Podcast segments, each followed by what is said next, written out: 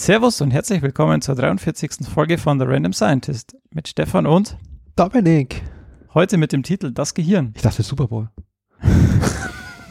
Auch diese Folge wird garantiert wieder eine Menge Gene enthalten. Ich habe jetzt auf Aufnahme gedrückt. Sehr gut. The Random Scientist Podcast. In der heutigen Folge beschäftigen wir uns mit dem Gehirn. Das würden, würde vielen Leuten echt, also sollten mehr Leute machen, äh, drehen Blut im Kreis, experimentieren für 500 Jahre und stellen euch heute zwei Nobelpreisträger vor, nämlich Diels und Alda. Redaktionsschluss der heutigen Folge ist Super Bowl Sunday, der 3.2.2019, 20 Uhr. Go Rams! Go Rams! Ja, ja, ja. Wir haben ein Jubiläum. So ist es. äh, Wir stoßen erstmal drauf an. Ähm, drei Jahre. Ähm, uns gibt es jetzt drei Jahre. Das ist echt, äh, finde ich, krass. Ich hätte nicht gedacht, dass wir drei Jahre durchhalten. Also das machen und auch nie eine Folge ausfallen lassen. Also ich glaube, wir haben keine, Wir werden dann, waren wir verspätet. Mal Ja, aber so wir haben- paar wir haben- aber wir haben keine dann ausfallen lassen mal. Ich glaube nicht, nee. Also ich meine, ich habe hab schon damit gerechnet, dass wir drei Jahre durchhalten, aber dass uns dann nach drei Jahren noch ir- irgendwelche Leute zuhören naja, aber, und aber es immer mehr werden. Ja, das auch. Das ist, das ist ein guter Trend und aber auch, dass, dass es, also ich hätte schon gedacht, dass es zu mehr Verschiebungen oder einfach mal, weil ich meine, wir sind ja, also du bist ja schon viel unterwegs auch.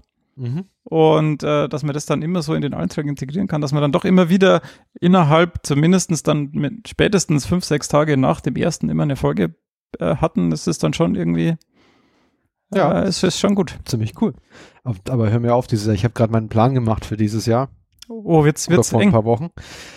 Ich weiß es nicht, wann ich Urlaub nehmen soll. Es ist echt, das wird echt schwierig. Du hast doch gerade vorher hier auf der Couch erzählt, dass du äh, zwei Wochen Urlaub machst.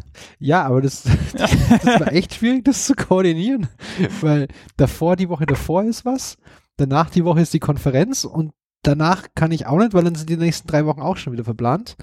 Oh je, oh je, Ähm, ich ja, sehe schon. Das, das wird sehr lustig. Wir sollten Ähm, unseren Aufnahmeplan vielleicht auch schon mal diskutieren. Wir sollten schon mal so, so vier Folgen voraufnehmen. ja, das, das wäre, ja, aber bisschen irgendwann, blöd mit den News. ja, das, Ah. aber die kann ich ja ohne dich einsprechen.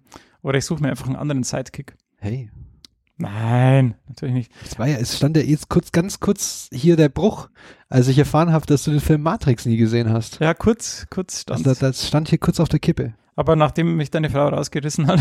weil es auch nicht gesehen hat und weil es, nee, weil es ihn gesehen hat und scheiße findet. Das ist der Grund, genau. Ach so, doch nicht. Und, oder sie, sie angefangen hat, den zu gucken und dann dumm fand. Und das ist so, ja. ja, Hättest du vielleicht vorüberlegen sollen. ja. Ich weiß nicht, jetzt so einen Fragenkatalog machen. Ru Nein, nicht Roommate Agreement, wir äh, Beziehungsvereinbarung, Genau. Beziehungsrahmenvereinbarung. Wird aber auch, also weil ich gerade erzählt habe mit dem, ähm, mit dem vielen Rumreisen, wird auch interessant mit dem Laufen dann bei mir. Ja, Das, ähm, das ist alles unterbringen. ja, aber ich meine, da kann man ja dann auf Strava so verfolgen, wo du überall warst. Oder wo ich aktuell bin. Naja, du hast es ja auch im, Gut, äh, ja. in deinem letzten Urlaub geschafft, das dann äh, nachträglich hochzuladen. Äh, Ja. was, was bei mir wahrscheinlich aufgrund, weil das ja immer irgendwie automatisch alles läuft, dann wahrscheinlich ziemlich. Ich habe halt die Uhr, hatte ich entkoppelt vom, vom Telefon. ja, das müsste man halt vorher machen. Da hatte ich Und- mitgedenkt. Habe ich und dran- mitgedenkt. Ja, und dran denken. Ja. Ja, nur, nur mal äh, ein paar Statistiken zu nennen. Wir haben jetzt 42 Folgen aufgenommen, was tatsächlich mehr als 12 Folgen pro Jahr sind. Ja, mit unserer Nobelpreisträgerfolge, die kommt dann immer noch dazwischen und dann Ja, das stimmt. am Anfang haben wir mehr Sonderfolgen. Ja, das stimmt, da waren wir noch Das- motiviert. Ja.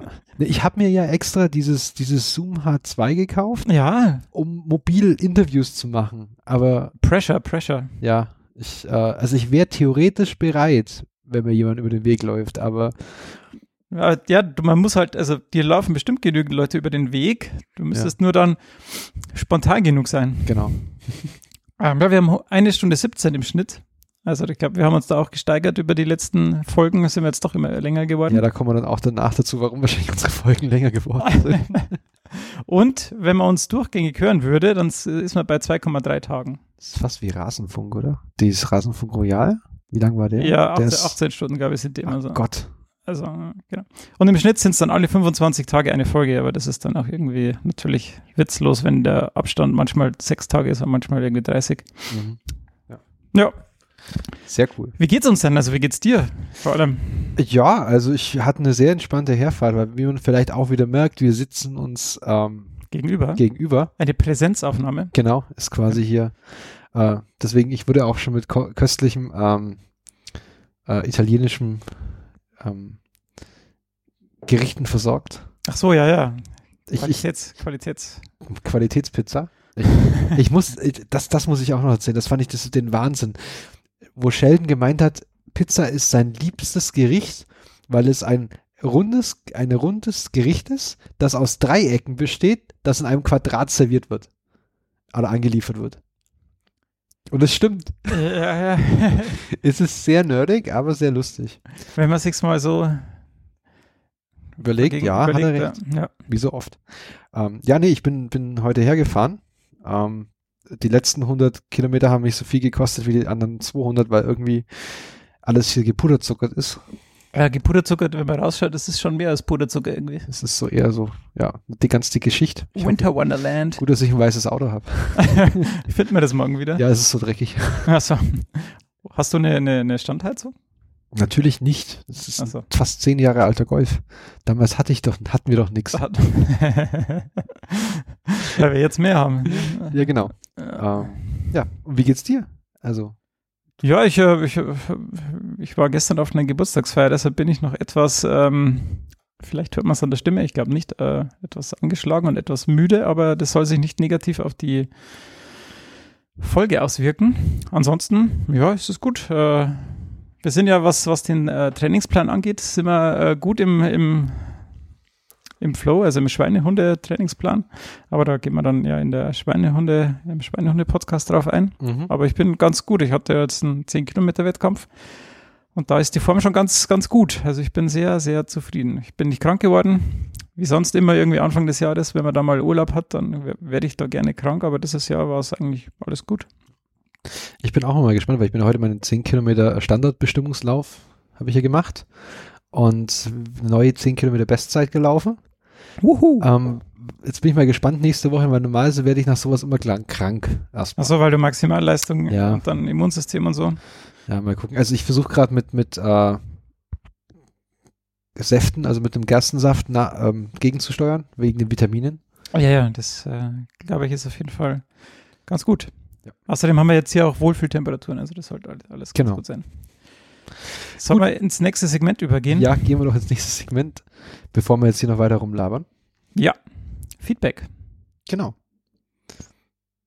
Jo, der, ähm, ach, das ist ja schwarz, das sage ich. Ähm, wir haben auf iTunes eine Rezession bekommen. Ähm, ich, Ja, die habe ich, die habe ich erst ein bisschen, also ich habe die da reinkopiert und ich habe die erst ein bisschen verspätet ähm, wahrgenommen. Ähm, ja, weil man in, im, im WordPress Backend, also ich, ich iTunes äh, schaue, also den iTunes Store schaue ich eigentlich nicht an, aber wir, wir haben das auch in unserem WordPress Backend, die iTunes-Rezessionen und äh, ab und zu schaue ich da mal rein und jetzt habe ich mal wieder reingeschaut und dann bin ich da drüber gestolpert und äh, ja, ich glaube, das ist ganz mal, mal wert, das äh, vorzulesen und zu kommentieren. ähm, der Rezens, also der Hörer, ich glaube, er hört uns nicht mehr, aber der, der Hörer oder Hörerin, ich weiß Hörer oder Hörerin, genau, äh, habe die ersten sechs Minuten gehört und dann ausgemacht, weil über irgendwelche Themen geredet wurde, jedoch nicht über das offizielle Thema des Podcasts. Möchte mir nicht erst ewiges Blabla anhören, bis es zur Sache kommt. Vielleicht habe ich das Podcast-Prinzip aber auch einfach falsch verstanden. Ja, hast du. ähm, gut, wirklich, also es ist jetzt halt keine Radio, wie gesagt, Podcast ist keine Radioshow.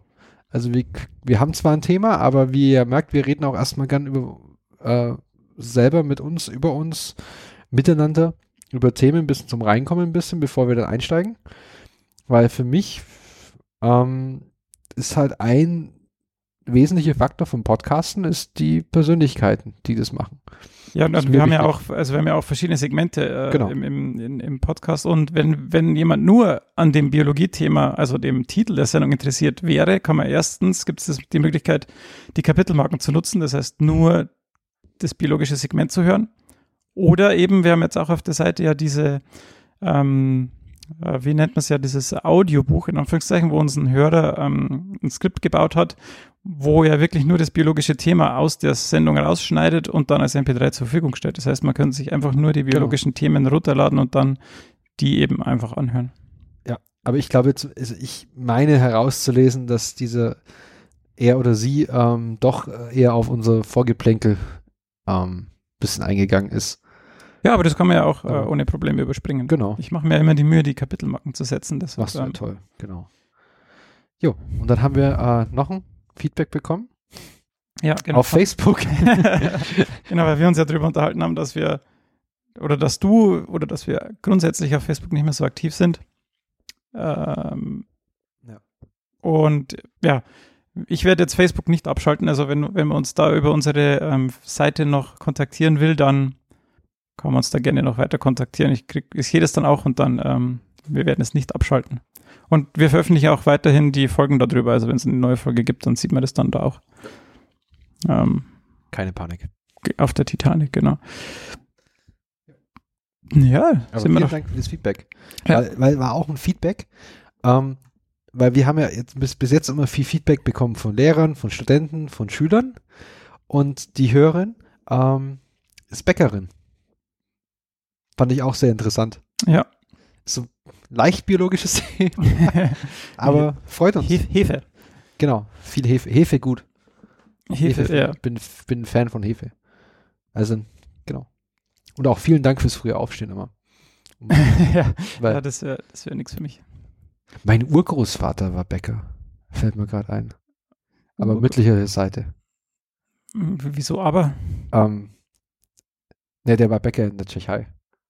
Und das war sehr lustig, weil seine Frau wurde irgendwie 95. Er ist irgendwie mit 75 gestorben, weil er sich zu wenig bewegt hat. also irgendeine Arterienverkalkung. Keine Ahnung. Äh, Egal. Das würde ich jetzt dem Bäcker jetzt auch nicht unbedingt zu- zuschreiben. Wird mir ihm echt nicht unterstellen. Ähm, aber das ist ja quasi keine aktuelle News, sondern das ist ja quasi Geschichte von gestern. Ähm, ich, ich würde dich, du hast wieder äh, Sachen vorbereitet. Ja, ich habe News vorbereitet.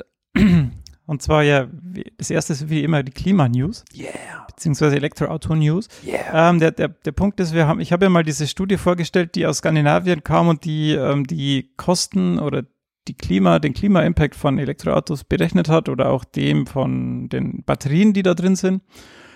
Und es gibt ja eine große Diskussion, wie viel umweltfreundlicher jetzt die Elektrofahrzeuge wirklich sind oder wie auch nicht. Und da- dann hört man natürlich so von, von Leuten manchmal so, ja, es ist ja bewiesen, dass Elektrofahrzeuge nicht umweltfreundlicher wie Benzin, als Benzinfahrzeuge sind, weil die Batterie ja so viel teurer herzustellen ist oder so viel umweltfreundlicher herzustellen ist. Und dieser Artikel oder von diesem Verein, den ich hier gefunden habe, der auch verlinkt ist in den Show Notes, ähm, ruft zu mehr Sachlichkeit auf. Denn ähm, wenn sich natürlich der Strommix und der Energiemix, den wir jetzt aktuell haben, verbessert, dann wird natürlich auch die Bilanz des Elektroautos besser. Ne? Weil wenn man industrielle Prozesse hat, die dann halt natürlich äh, fürs, für beide Autos ähnlich sind, ähm, dann kann natürlich die Bilanz von so einem Elektroauto nicht besser sein wie die von einem Benziner Du in der meinst, Herstellung. wenn's Deutschland jetzt endlich 2038 schafft, aus der Braunkohle auszusteigen? Aus der Braunkohle oder aus der Kohle? Aus, ich glaube aus der Kohle. Nee, nee, Steinkohle ist ja, die, die Zechen sind zumindest dicht, aber Ja, ja, aber die Kohleverstromung, die, ne? ja, ja, die aus der Kohle. Ich, ich glaube, das ist, ist zumindest die, sicher die Blau, Braunkohle in der Lausitz auf jeden Fall. Was ist denn, wenn die jetzt aus der, Bra- aus der Kohleverstromung aussteigen, ist dann da bei diesem Gesetz auch dabei, dass wir dann keinen Kohlestrom mehr importieren dürfen? Keine Ahnung. Weil wenn wir selber keinen Kohlestrom mehr machen, aber dann Kohlestrom importieren, dann ist es ja eigentlich auch ein Schmarrn, oder? Du meinst, wenn sie dann außenrum um uns herum lauter Kohlekraftwerke bauen, mit Windrädern dahinter, die dann vom Kohlestrom betrieben werden, dass du ihn direkt bei uns reinbläst? So ungefähr. Nee, ich glaube halt, dass wir, glaub, ich denke, dass wir immer noch eine der letzten Industrie Industrienationen sein werden, die aus der Kohleverstromung aussteigen wird. Ja, ich weiß nicht, wie, wie der Strommix in anderen Ländern aussieht. Das, da, da weiß ich ehrlich gesagt nichts drüber, das weiß ich nicht. Ja. Aber was mich im Moment halt bei den Elektroautos nur abschreckt, ist irgendwie die hohen Investitionskosten, ne? weil äh, also, du kriegst halt äh, kein, kein Elektroauto, kein vernünftiges für unter irgendwie 30.000 Euro.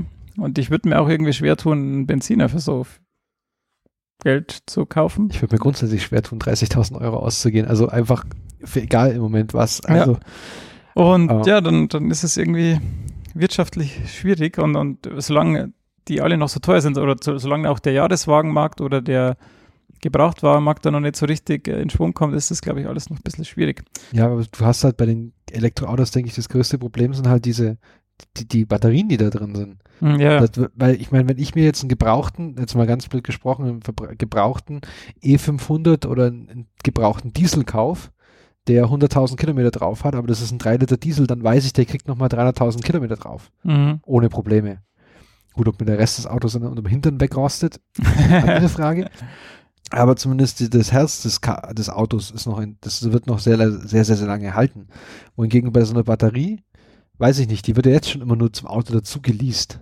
Ja, da, da muss man sich halt dann schon, also die, die müssen halt auf jeden Fall recycelt werden, das heißt noch für was anderes benutzt, also Second Life und Third Life irgendwie dann noch als temporärer Stromspeicher für Städte oder für Industrieanlagen oder für Busdepots äh, Depots oder so herzunehmen. Ich habe jetzt mal ein Zitat mitgebracht, weil ich das halt als, als ähm, ja, als Zusammenfassung von diesem Artikel ganz gut fand. Ähm, ich fange mal an. Nachdem in der Vergangenheit die Wahrnehmung von Elektrofahrzeugen zwischen Allheilmittel und Placebo gewechselt hat, befinden wir uns nun an einem Punkt, an dem die Elektromobilität unumkehrbar an Fahrt aufgenommen hat. Unstrittig ist, dass ein elektrisch betriebenes Fahrzeug schon heute eine erheblich bessere Effizienz aufweist als ein Fahrzeug mit Verbrennungsmotor. Der höhere kumulierte Energieaufwand für die Herstellung des Elektrofahrzeugs, insbesondere der Traktionsbatterie, schmälert aktuell diesen Vorteil. Aber zum einen besteht bei der Produktion von Fahrbatterien noch erhebliches, erhebliches Reduktionspotenzial. Zum anderen sind Elektrofahrzeuge mit Batterie oder Brennstoffzelle die aus heutiger Sicht einzige nennenswerte und unverzichtbare Alternative, um erneuerbare Energien flächendeckend im Verkehrssektor zu integrieren. Entscheidend sind jetzt verstärkte Forschung und Entwicklung bei Fahrzeugbatterien, der Ladeinfrastruktur und im Betriebsmanagement der Fahrzeuge. Mhm. Zitat Ende. Also das ist genau das, äh, ja. Man muss halt irgendwann mal anfangen und dann muss man es halt sukzessive verbessern und das ist halt auch dann ja der einzige Weg. Ich meine, das, das, das eine Problem, was halt Elektrofahrzeuge und oder elektrische Fahrzeuge nicht lösen werden, ist halt, wenn du 100.000 Autos durch die Innenstadt prügelst und keine Parkplätze hast, ist, ist, hast du auch für 100.000 Elektrofahrzeuge keine Parkplätze, genauso wie für 100.000 Verbrenner. Ja. Ähm, das ist halt das nächste. Deswegen glaube ich halt immer noch, dass es auch wieder erstmal so dieses, dieser, dass sich der Verkehr grundsätzlich ändern muss, dieser Individualverkehr Ja, ich hoffe halt, also ich habe das irgendwo mal aufgeschnappt, aber ich hoffe halt echt auf dieses Szenario, dass ich halt morgens irgendwie rausgehe und sage, ja, na, in zehn Minuten brauche ich ein Auto. Dann kommt halt irgendein Auto autonom hergefahren, ich steige ein und fahre weiter. Weil mein Auto steht halt wirklich acht oder je nachdem, wie viel ich arbeite, acht bis zwölf Stunden am Tag einfach sinnlos rum. Ja, nicht, nicht noch bis 10 Stunden, du fährst zwei Stunden, also, also hin und zurück zur Arbeit und dann Genau. steht es in der Nacht 16 Stunden ja auch vor der Genau, Tür und genau. macht nichts. Steht 28 Stunden am Tag, steht das Auto quasi. So viel Biathlon wie in der ARD kommt, steht das Auto sinnlos in der Gegend rum. Ja, das Problem ist halt, man muss sich halt dann wahrscheinlich davon lösen, selbst ein Auto zu besitzen oder zu, äh, also eins zu haben und zwar einfach nur auf die Dienstleistung von A nach B zu kommen ähm, angewiesen. Also, Aber, aber würdest du, also das, du brauchst doch, also ich brauche ja nur, ich habe ja nur ein eigenes Auto, weil ich es verfügbar haben muss, wenn ich es brauche. Wenn ich aber weiß, dass ich mit der App mir ein Auto bestellen kann für in einer Stunde, in einer halben Stunde oder so und das auch garantiert kommt, dann brauche ich doch kein eigenes Auto mehr. Ja, richtig. Wenn du die Garantie hast, dann schon, aber wenn du dann halt öfter, also öfter, das ist halt irgendwie, wenn die, die, die Garantie nur 95 Prozent ist oder nur 98 Prozent, dann hast du halt zu oft dieses, ähm, Du wartest auf dein Auto. das, dieses Frustrationsmoment, dass du sagst, ich will jetzt ein Auto, jetzt sofort, ich will jetzt dahin und es kommt halt keins und du hast keins verfügbar. Das, glaube ich, ist dann halt noch immer ungelöst. Ich glaube nicht, dass du diese, diese Abdeckung und diese Sicherheit dann haben kannst. Ja. Aber irgendwo müssen wir dahin. Ich meine, mit dem Bus geht's ja auch. Ich meine, wenn ich jetzt, ich meine, ich muss zur Bushaltestunde, Bushaltestelle zehn Minuten gehen, wenn ich da jetzt irgendwie schon so einen äh, Elektroroller hätte, mit dem ich da hinfahren könnte, würde mir das auch irgendwie das Leben erleichtern. Mhm. Also für die kurzen Strecken, wenn du da irgendwie so, so Kleinstmobilität hast, Mhm. wobei natürlich das Gehen uns auch nicht schlecht tut, ne? aber Es soll gesund sein. ja. Nächstes Thema. Okay. ähm, Photosynthese. mhm. Ähm, ich habe das schon vorbereitet und wollte das vielleicht sogar als Paper nehmen. Dann habe ich aber gehört, dass beim methodisch inkorrekt das schon vorgestellt wurde. Das aber bis jetzt einfach in die News-Section gepackt. Ähm, und zwar ist es Forschern der Universität Illinois gelungen, die Effizienz der Photosynthese um 40 Prozent zu steigern. Wir haben ja in den letzten Folgen immer mal wieder über die Photosynthese geredet. Ähm, und hier geht es um den Prozess der Photorespiration. Das heißt, der Prozess, in dem das Enzym Rubisco, also Ribulose, na, ja, Ribulose Carboxyl, na, mir fällt jetzt gerade der Name nicht ein. Ähm, Rubisco heißt es auf jeden Fall, anstatt CO2O2 verwendet. Ähm, und der Weg ist ja eigentlich, dass du CO2 fixieren willst und das dann in diesen Krebs, also in diesen Zyklus einspeist, um CO2 zu fixieren und Zucker zu machen. Und in 20 Prozent der Fälle passiert es aber, dass statt CO2O2 verwendet wird, Mhm. weil die ähm, Reaktion einfach zu unspezifisch ist. Und dabei entstehen Nebenprodukte, die dann energieaufwendig entsorgt werden müssen. Und wenn jetzt dieser Prozess effektiver gestaltet werden könnte, dann also entweder mehr CO2 genommen wird oder diese Nebenprodukte, die dann da entstehen, halt effektiver abgebaut werden oder dann auch zu Produkten abgebaut werden können, die du eben weiterverwenden kannst, dann könnte die Effizienz der Photosynthese eben gesteigert werden. Und die Forscher haben jetzt eben versucht, aus anderen Pflanzen, also vor allem Algen, geeignete Enzyme erstmal in die Tabakpflanze einzufügen, weil Tabakpflanzen eben gute äh, Modellorganismen hier sind. Und äh, die sind dabei auf eine Kombination gestiegen, die bis zu 40 Prozent an Effizienzgewinn brachte. Mhm. Das heißt, wenn man das jetzt in andere Pflanzen übertragen kann, so wie Getreide oder Reis, dann könnte man aus den bestehenden Flächen eben viel mehr Ertrag rausholen. Vielleicht Mhm. jetzt nicht unbedingt 40 Prozent, aber zumindest schon mal 20 bis 30 Du Prozent. Überarbeiten an der Ribulose 1,5-Bisphosphat, Carboxylase, Schrägstrich Oxygenase? Genau. Rubisco. weil ich bin nämlich jetzt verwirrt, weil ich war verwirrt, weil das ja Ribulose 1,5 Bisphosphat-Carboxylase heißt, aber Rubisco und dann weiß ich, war ich verwirrt wegen dem U. Aber gut. Nächstes, nächstes News-Byte. Es ist Forschern von der Uni Basel gelungen, Krebszellen in Fettzellen zu verwandeln. Hey, verbaselt. Ähm, und vor allem ist es denen gelungen, metastasierende Krebszellen in Fettzellen umzuwandeln. Das heißt, es ist ja schon mal gut, wenn du, also wenn du einen Krebs entdeckst und dann den Tumor entfernen kannst, aber die größte Gefahr bei solchen Krebsen ist ja dann die Metastasen. Hat er schon gestreut und wenn er gestreut hat, dann hast du meistens schon verloren, weil es ja dann sich meistens nicht nur um ein Organ handelt, wo die Metastasen sich dann bilden, sondern eben mehrere schon. Mhm. Und dann ist es äh, im Prinzip unmöglich, die alle zu finden und äh, rauszuschneiden. Und wenn du jetzt, wenn es jetzt geschafft wird, diese metastasierten Krebszellen eben irgendwie umzuwandeln in, in Zellen, die sich nicht mehr teilen, dann wäre wär schon viel geholfen. Ähm, das Gute daran ist, wenn du die metastasierenden Krebszellen jetzt in Fettzellen umwandelst, das ist erstens, dass sich die dann eben aufhören zum, zu teilen und dass dieser Prozess auch irreversibel ist. Das heißt, wenn du die einmal in Fettzellen umgewandelt hast, dann bleiben die auch. Mhm. Und der zweite Vorteil ist, dass dabei schon zugelassene Medikamente verwendet werden. Das heißt, du musst sie nicht mehr auf Nebenwirkungen untersuchen, sondern du weißt, dass sie keine haben oder welche sie haben. Und das ist echt eine coole Sache. Und äh, wenn wir jetzt mal mehr äh, ins Detail gehen, sie benutzen dabei einen Mechanismus, der als Epithelial Mesenchymal Transition bekannt ist. Also Epithelie sind Epithelzellen, eben Hautzellen.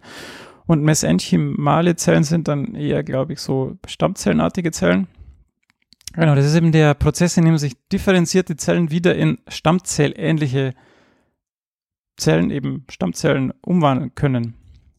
Und Krebszellen haben ja viele Eigenschaften von Stammzellen. Und wenn sie die, wenn sich eben diese Stammzellen dann wieder differenzieren können, ist das super, weil es eben differenzierte Zellen die Eigenschaft haben, dass sie sich nicht mehr teilen oder nicht mehr so schnell teilen. Und wenn man dann eben dann Fettzellen nimmt, dann teilen sich die nicht mehr. Also Mesenchymen sind halt Stammzellen, die Ja. ähm, Sachen wie Knochen, Knorpel, Muskelzellen, Fettzellen machen. Also jetzt Genau, kei- ja. keine Stammzellen für jetzt Neuronen oder sowas. Ja, ja, ja, ja. Also Stammzellen, ja, also das sind dann keine, das sind dann eben pluripotente Zellen und keine Toti oder genau. potente Zellen. Genau. Gut. Das letzte, das ist schon wieder viel zu lang alles. ähm, man, man hat ja oft die Diskussion, was passiert denn, wenn man, wenn man Zusätze ins Trinkwasser gibt? Mhm. Ja, wie jetzt irgendwie. LSD. Ja, solche Sachen. Ganz Standarddinge. Ähm, und in Alaska war es eben so, dass dem Trinkwasser Fluorid zugesetzt wurde, um eben die Mhm. Zahngesundheit zu Das fördern. ist ja, wa- was bei uns in Jod und Fluorid, glaube ich, im Salz mit zugesetzt wird. Ja, ja, genau. Ja. Also Jod ist sicher. Genau. Und du sollst dir die fluorierten Zahnpastas benutzen bei uns. Genau. Und die machen es eben übers Trinkwasser, weil es ja bei Kindern vor allem wichtig ist, dass die halt eine, am Anfang schon eine gute Zahngesundheit haben. Und äh, ein Bürgerbegehren hat es dann eben 2007 wieder abgeschafft, also geschafft, es wieder zu entfernen aus dem Trinkwasser. Und jetzt haben sie es eben mal untersucht. Weil, hast du es mitgekriegt, warum das Bürgerbegehren das nicht mehr wollte? Ah, so genau habe ich mich damit nicht Wegen beschäftigt. Chemtrails und Aluhüten? Wahrscheinlich. Okay. Also, ne, Also weiß ich ich, nicht. Also ich, will, ich will ich will jetzt nichts vielleicht gibt es auch wirklich, vielleicht gibt's auch wirklich Gründe. Es aber ich habe mich, jetzt, ich hab mich jetzt nur auf die Auswirkungen äh, Okay. Beschränkt und nicht, warum, warum die das wollten. Also das war dann Mhm. einfach nur die Tatsache, es war so und was hat es dann äh, ausgelöst oder was war dann der Effekt davon. Und es hatte den Effekt, dass jedes Kind in der Hauptstadt von Alaska eine Karies-Behandlung pro Jahr mehr gebraucht hat. Mhm. Und das heißt, es hat 300 Dollar pro Kind pro Jahr mehr gekostet. Und Fluorid ins Trinkwasser zuzusetzen, kostet halt einen Bruchteil von dem, beziehungsweise fast gar nichts. Und wenn du dir das jetzt mal hochrechnest, wie viele Kinder es so gibt und dass das 300 Dollar pro Kind dann ausmacht, dann ist es halt schon ein Effekt, den man jetzt nicht unbedingt vernachlässigen kann. Das ist jetzt auch wieder gut für ähm, die ganzen Premium-Hersteller in der Autoindustrie, weil sich dann der gemeine Zahnarzt natürlich so seinen neuen SUV leistet. Ja, das hat natürlich, Vielleicht ist, war das das Bürgerbegehren. Da hängt doch bestimmt irgendwie Ich weiß nicht, wie groß die Autoindustrie in Alaska so ist, aber Dominiks Verschwörungstheorie. Ja. Machen wir eine extra Sendung dazu. nein, für, für dich gibt's Dominiks Krabbeltisch. Das Genau. neue Segment. Ja, wir haben den, den, den biologischen Kraftausdruck. Ähm, haben wir wieder ein bisschen umver... Ist ja noch ein relativ neues Segment bei uns. Äh, aber ich habe ähm, in letzter Zeit ja immer wieder Sachen verwendet, die mir quasi im Alltag entgegenkamen oder aufgefallen sind und die nicht wirklich in irgendeine Sendung reingepasst hätten. Ähm, die auch nicht wirklich ein Kraftausdruck waren. Ne? die dann auch nicht mehr wirklich so ein Kraftausdruck waren. Deswegen habe ich jetzt halt gedacht, ich nenne das Segment um in Dominiks Krabbeltisch. Da kommt halt so loses, unzusammenhängendes Zeug rein. Ähm, und versuche halt so ein paar Sachen, die mir auffallen, äh, da ein bisschen kurz und bündig zu erklären. ähm, Entschuldigung, meinen kurzen. Wenn ich das schon anschaue, ja, schauen wir mal. Warte kurz, wa- warte, warte, warte. Alles wird gut. Ähm, mir ist, also ich hatte da dieses Mal sogar was, was anderes stehen, ähm, was mehr mit amerikanischem Sport zu tun gehabt hätte, aber mir ist dann beim äh, Herstellen oder beim, beim Zusammenstellen der äh, unserer Nobelpreisträger aufgefallen, dass immer und immer wieder bei den Nobelpreisträgern diese sogenannte IG Farben vorkommt Mhm. gerade bei den Chemikern. Das ist euch bestimmt schon mal, wenn ihr die äh, schon länger zuhört, immer wieder aufgefallen, dass a- fast alle unserer deutschen Nobelpreisträger entweder am Kaiser-Wilhelm-Institut waren oder irgendwann was mit der IG Farben zu tun hatten. Und mir so, und ich habe mir dann beim Machen, was war, hab mir dann dieses Mal gedacht so, ey, was ist denn diese IG Farben eigentlich? Also ich wusste, das ist irgend so ein Chemiekonglomerat gewesen früher mal, aber was war's und warum gibt's das nicht mehr? Mhm. Und dann habe ich mir das jetzt angeguckt. Ähm, ich schieb vorweg, es ist stark verkürzt und ich gehe auch garantiert nicht auf alles ein, was darin vorkam. Aber die IG Farben war eine Interessensgemeinschaft von der, also heißt Interessensgemeinschaft Farbenindustrie AG, kurz eben IG Farben. Und die hat ihren Sitz in Frankfurt, bis vor kurzem noch, das wird nämlich lustig, äh, und wurde 1925 gegründet aus acht deutschen Chemieunternehmen. Unter anderem war die BASF dabei, Höchst, Bayer und dann noch so ein paar, die jetzt dieses, dieses, die es dann nicht mehr gibt. Ähm, Das ist cool, weil ich habe schon gedacht, also ich hatte immer den Eindruck, dass es eine einzelne Firma ist oder so. Hatte ich auch immer den Eindruck, genau. Aber, und deswegen wusste ich mal, wo ist die geblieben? Ich meine, es gibt Mhm. ja so Sachen wie Höchst, ist, Höchst ist mittlerweile Sanofi Aventis nach irgendwie 500 Namenswechseln. Ähm, und das war aber halt ein Zusammenschluss, lustigerweise anscheinend unter der Schirmherrschaft der BASF, ähm, der Badischen Adalin- und Soda-Fabrik. Und genau, das war dann einfach so eine Interessensgemeinschaft. Dieses war damals das weltgrößte Chemieunternehmen. Dann Aber es ist schon, also es ist nicht nur eine Interessensgemeinschaft, sondern schon eine Firma. die haben dann quasi zusammengearbeitet. Also die Ach anderen okay. Firmen Mhm. bestanden indirekt noch innerhalb der IG Farben. Ich glaube, ich, ich lege mich jetzt mal ein bisschen aus dem Fenster. Und ähm, es war eine Fusion, aber ich denke mir eher so eine Holding-mäßig, also so eine Okay. Übergesellschaft. Aber wie gesagt, es, diese, man, man kennt diese Firmen, die damals in dieser IG Farben zusammengegangen sind. Wurde übrigens offiziell am 2. Dezember 1925 ähm, gegründet. Ähm, und heute ist es eigentlich vielen Menschen noch bekannt, die sich überhaupt damit beschäftigen, also entweder von unseren Nobelpreisträgern oder durch die Rolle in der NS-Diktatur. weil unter anderem hat zum Beispiel ein Subunternehmen der IG Farben, das mit Schädlingsbekämpfung zu tun hatte, so bestimmte Zyklon Bs hergestellt, das dann unter anderem in äh, Konzentrationslagern verwendet wurde. Äh, außerdem war die IG Farben sehr äh, talentiert darin, während der durch Arisierung äh, Oh. vor, vormalig jüdische Konkurrenten, also die halt einfach dann enteignet wurden, ähm, zu wachsen. Äh, hat viele Zwangsarbeiter eben beschäftigt und eben genau auch, auch ähm, das erste privat finanzierte Konzentrationslager mit Auschwitz 3 Monowitz, ähm, ja, das quasi gesponsert. Bei, mit allem gebührenden Respekt. Es ist nur so ein bisschen Ironie damit verbunden, weil äh, es gab dann natürlich, also nach Kriegsende gab es dann, äh, wurde es von den Alli- Alliierten beschlagnahmt äh, und die Vermögen dann auch eingefroren und die Auflösung des Unternehmens veranlasst. Ähm, es gab auch irgendwie, drei, ich glaube, 23 führende Manager des Unternehmens wurden dann sogar innerhalb der äh, Nürnberger Prozesse angeklagt. Kann man Ah, sich ja. ja vorstellen, warum. Aber wie gesagt, das lasse ich das, da gibt es noch viel, viel mehr Details und ähm, das ist echt, also das, das ist echt interessant, sich das auch durchzulesen. Und im Jahr 51 wurde dann auch die Bundesrepublik beschlossen oder wurde in der Bundesrepublik beschlossen, dass man dann, oder von den Alliierten, dass man die IG Farben wieder auflöst und wieder in ihre ursprünglichen Firmen aufspaltet. Und dann gibt es nämlich aus offizielle Nachfolgeunternehmen, die im Juni 52 entstanden sind, Aqua, BASF, Bayer, die Farbwerk, Farbwerke Höchst, das heutige Sanofi Aventis und dann noch äh, Wacker Chemie München und noch ein paar anderen. Äh, genau. Und die werden, und lustigerweise im Börsenjargon wurden sie damals als Farbennachfolger ähm, zusammengefasst. Das heißt, die, un- die fast alle Unternehmen, die da reingegangen sind, sind dann auch da wieder rausgegangen. Ähm, und man, also ich habe mir diesen Wikipedia-Artikel unter anderem dazu durchgelesen. Und ein Vorteil dieser IG Farben jetzt für diese Firmen ist, dass nur die IG Farben mit diesen Verbrechen zum Beispiel in Verbindung steht. Ah, okay. Und du das natürlich dann alles schön auf die IG Farben, also auch wenn zum Beispiel jetzt eine der vorher genannten Firmen, Firmen damit was zu tun gehabt hätte, ich, muss, ich weiß es ja nicht, also ich kann das jetzt nur anhand dessen lesen und ich möchte auch niemandem was unterstellen, ähm, können die das natürlich immer wieder auf die IG Farben schieben. Verstehe. Mhm. Ähm, denkst, was denkst du, wie lange die Abwicklung von der Firma gedauert hat? Deren einzig, also die wurde, es, die IG Farben AG bestand weiter, aber nur noch als quasi, nicht Briefkastenfirma, aber als ähm, Verwaltungsakt. Ähm, und die, einzige Aufgabe dieser bestehenden oder verbleibenden Verwaltungs, ähm, äh, wie sagt Einheit. da? Einheit äh, war einfach nur noch mit den Verbrechen und den Entschädigungen umzugehen.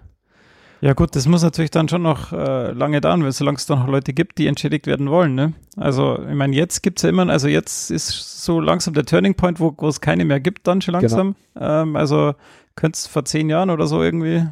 Ja, ähm, offiziell aus dem Handelsregister gelöscht wurde die IG Farben AG, also die IG Farben Industrie Aktiengesellschaft, wie sie dann heißt, in IL, also in, Liquid, in, Liquid, in Liquidation. Dieses alkoholfreie Bier setzt mir zu, das ist der Wahnsinn.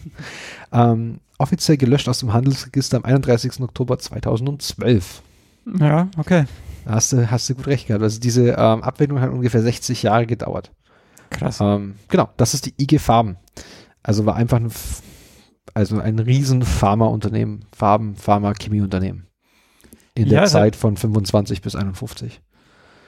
Ich weiß ja, also ich also ich versuche gerade meine Gedanken zu ähm, sortieren, weil es ja früher viel auf diese Farben sich äh, konzentriert wurde irgendwie auch, ne, dass man Farben herstellt, dass man auch Farbenfirmen hat, aber diese, diese Farbensache scheint jetzt zumindest jetzt aktuell, also mir kommt jetzt da nichts unter, was irgendwie mich an Farben irgendwo erinnern würde in irgendwelchen Unternehmen, außer dass man halt Wandfarbe braucht und so, aber jetzt so richtige Chemiezweige irgendwie mit Farben werden wir jetzt Ähm, ich glaube, das gibt's einfach, das ist, fällt uns, glaube ich, bloß nicht mehr auf, aber möglich, ja. ich glaube, diese Farben, das war halt, so hat's glaube ich, angefangen einfach, das Ganze. Mhm. Aber du, wenn du dir Farben, wenn du dir chemisch eine Farbe anschaust, das ist halt, das sind halt wahnsinnig teilweise komplexe Naturstoffe, Ja, ja aus denen du halt auch bei- Medikamente ja. ableiten konntest. Also du hast ja diese ganze Gramfärbung oder sowas, konntest du ja auch entwickeln Mhm, durch die Farben. Ähm, bestimmte Farben wurden versucht als Krebsmedikamente damals einzusetzen oder als Medikamente einzusetzen. Ähm, und es war halt, oder, oder zum Beispiel, was auch viel eben versucht wurde, deswegen war es so wichtig, ähm, einfach zum Beispiel, ich glaube, dieses, dieses, dieses typische ähm, Blau der Uniformen der, na, wie heißen sie, ähm, Preußen, der preußischen Uniformen, das musste auch teilweise synthetisch hergestellt werden, weil du es halt nicht anliefern konntest in der Masse. Also von dahin geht es, aber heutzutage, ich denke, spielt es schon noch eine Rolle, aber ich glaube nicht mehr so stark in der Öffentlichkeit. Ich meine, die BASF ist ein riesen Betrieb. Bayer ist mittlerweile, ähm, hat sich auch stark verändert. Ja, also Ja, ist jetzt auch hier Crop Farmer und so. Also, genau. hm. Wie Monsanto und so. Ja, Genau. Aber das war jetzt einfach nur ein ganz kurzer Ausflug, ähm, um zu erklären, was ist diese ominöse IG-Farben, die es wahrscheinlich in den nächsten Nobelpreisträger nie wieder vorkommen wird. dann haben wir es jetzt auch abgeschlossen. haben wir es jetzt auch abgeschlossen. Also wenn ihr euch bei den letzten 20 Nobelpreisträgern gefragt habt, was diese IG-Farben ist, jetzt wissen wir es. Sehr schön. Du hast gerade versucht, deine Gedanken zu ordnen. Habt dazu mein Gehirn benutzt? Oh, Überleitung des Todes. Genau, heute geht es um das Gehirn, weil wir letzte Folge mit den Nervenzellen, mit den Neuronen angefangen haben und jetzt wollte ich heute eben Vorletzte den Folge eigentlich was. vorletzte also Folge. wir hatten letzte Folge nochmal was drin, Ja. Aktionspotenzial, aber Ja, die, ja, du hast recht. das war letztes Jahr. Das war letzte Jahr, darum ist es schon aus meinem Gedächtnis verschwunden. Genau, und heute wollte ich eben dann den Aufbau des Gehirns machen und die äh, Botenstoffe und diese ganzen Sachen, äh, Neurotransmitter und so, wollte ich dann aufs nächste Mal verschieben, dass wir dann auch ähm, die Zeit dafür haben. Der Aufbau des Gehirns, also des Gehirns, des menschlichen Gehirns, kann man grob in vier Teile, bin ich da richtig? Ja, in vier Teile ähm, unterteilen. Und der erste Teil ist eben das, das Großhirn. Ähm, das Großhirn ist eben ja, der, der größte Teil, zumindest massenmäßig. Und den kann man eben in die linke und die rechte Hirnhälfte aufteilen, die über einen dicken Nervenstrang eben die Brücke verbunden sind. Also die können auch kommunizieren miteinander. Und dieses Großhirn hat eine zwei bis vier Millimeter dicke Oberfläche. Das ist eben die Großhirnrinde. Das ist das, was man von außen dann eben sieht. Also nicht von außen außen, sondern wenn man es mal ähm, ja, wenn man es mal extrahiert hat aus dem Kopf dann, und die, das Hirn so vor sich hat, dann sieht es eben so aus wie so eine Walnuss, so eine Art, so ein, eine gefaltete Oberfläche. Und das ist eben die Großhirnrinde.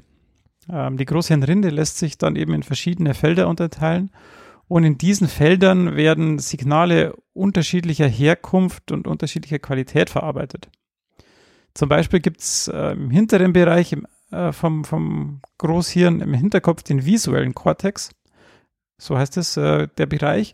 Und dort enden die Sehnerven und dort werden dann eben die äh, visuellen, also die, ja, die Eindrücke von den Augen eben verarbeitet, die Signale von den Augen verarbeitet. Und dann gibt es eben noch andere assoziative Felder, ähm, die sich unter anderem im vorderen Teil des Gehirns befinden. Und da sind zum Beispiel Aufgaben wie das Gedächtnis und höhere Denkvorgänge. Deshalb, und da schlage ich wieder die Brücke zu dem heutigen Abend und zu der Geburtsstunde unseres Podcasts, ähm, deshalb sind Stöße auf die Stirn auch eher schlecht fürs Gedächtnis. Vergleiche wie zum Beispiel beim Fußball oder beim American Football. Genau.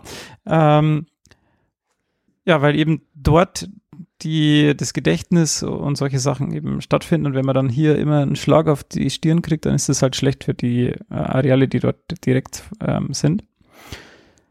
Und auch alles Rationale und Bewusste, also diese ganzen rationalen und bewussten Denkvorgänge, die den Menschen eben von, von Tieren auch unterscheidet, die finden eben im Großhirn und in der Großhirnrinde statt. Ähm, und ja, das unterscheidet uns eben dann auch von diesen Tieren in der Gehirnstruktur, weil bei uns eben diese Bereiche größer sind als bei den ähm, bei, bei Tieren. Und evolutionär ist es eben auch der jüngste Teil. Das Großhirn und die Großhirnrinde. Der zweite Teil ist eben der, das Zwischenhirn. Ähm, der liegt eben weiter innen. Das ist ein sehr wichtiger Teil. Ähm, und hier ist es eben die Vermittlung von sensorischen und motorischen Signale von und zum Großhirn werden da verarbeitet und vermittelt und eben, ja, vermittelt wollte ich sagen. Ähm, außerdem steuert das Zwischenhirn zahlreiche vegetative, körperliche und psychische Vorgänge. Dazu aber ähm, gleich noch mehr. Denn das Zwischenhirn kann man in vier Teile aufteilen und da sind jetzt ähm, Teile dabei, die vielleicht schon bekannt sind. Zum einen der Thalamus, den man wiederum in sieben Teile unterteilen kann, aber da will ich jetzt näher drauf eingehen. Äh, man sieht dann schon, wie, wie komplex dieses, diese ganze Gehirnstruktur ist, ähm, denn ja, teilweise kann man diese Kerne, wie wir es beim Thalamus genannt werden, dann auch eben, ja, wenn man sich das Gehirn mal anschaut und aufschneidet, beziehungsweise im MRT anschaut oder in anderen bildgebenden Verfahren, kann man die dann auch unterscheiden und dann eben versuchen, denen, wenn man ähm, ja, CTs zum Beispiel macht, wenn man dann sieht, welche sind gerade aktiv, welche Bereiche brauchen gerade äh, Energie, dann kann man die eben auch versuchen zuzuordnen. Ähm, zuführende Nervenzellen, die aus dem Körper kommen, leiten Informationen eben aus dem Körper, aus der Peripherie und den Sinnesorganen in den Thalamus. Und dann werden sie eben in diesen sieben spezifischen Thalamuskernen ähm, umgeschaltet und dann eben an die Großhirnrinde weitergeleitet. Der Thalamus wird deshalb auch oft als Tor zum Bewusstsein bezeichnet und er führt eben die Bewertung durch, was ist gerade wichtig. Ähm, wenn man jetzt hier sitzt und den Podcast eben macht, dann ist es eben nicht so wichtig, was ist gerade an meinem rechten Zeh los und äh, dass ich da Schuhe anhabe, das äh, ist dem Fuß dann im Zweifel auch egal. Deshalb werden diese ähm, Signale dann eben herausgefiltert und man merkt das eigentlich gar nicht mehr. Dann nächster Teil im Zwischenhirn ist eben der Hypothalamus, beziehungsweise der mit, der mit der Hypophyse äh, verbunden. Die befinden sich weit in der Mitte des Gehirns und die sind eben miteinander verbunden. Ähm, die Hypothalamus-Hypophysis ist die wichtigste Steuerheit, Steuereinheit Entschuldigung, des vegetativen Nervensystems. Ähm, also das, was man nicht mehr bewusst beeinflussbar kann, beeinflussen kann. Das sind zum Beispiel solche Sachen wie die Aufrechterhaltung der Homöostase, also die Körpertemperatur, der Blutdruck, die Osmolarität ähm, des Blutes. Das ist zum Beispiel das Schilddrüsenhormon TRH, ähm, werden eben da ausgeschüttet oder reguliert. Dann eben die Regulation der Nahrungs- und Wasseraufnahme, das heißt, wann habe ich Durst, wann will ich was trinken, wann habe ich Hunger. Da ist eben das äh, Hormon CRH wichtig.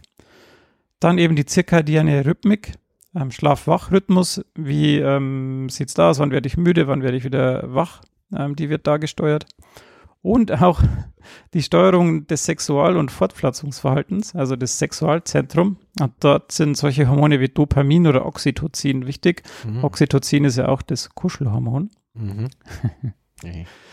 ähm, die Hypophyse, das ist äh, synonym auch die Hirnanhangdrüse, weil die eben da so ein bisschen ja, dranhängt und ja, wie so ein bisschen Fortsatz ausschaut. Ähm, Wo sitzt die?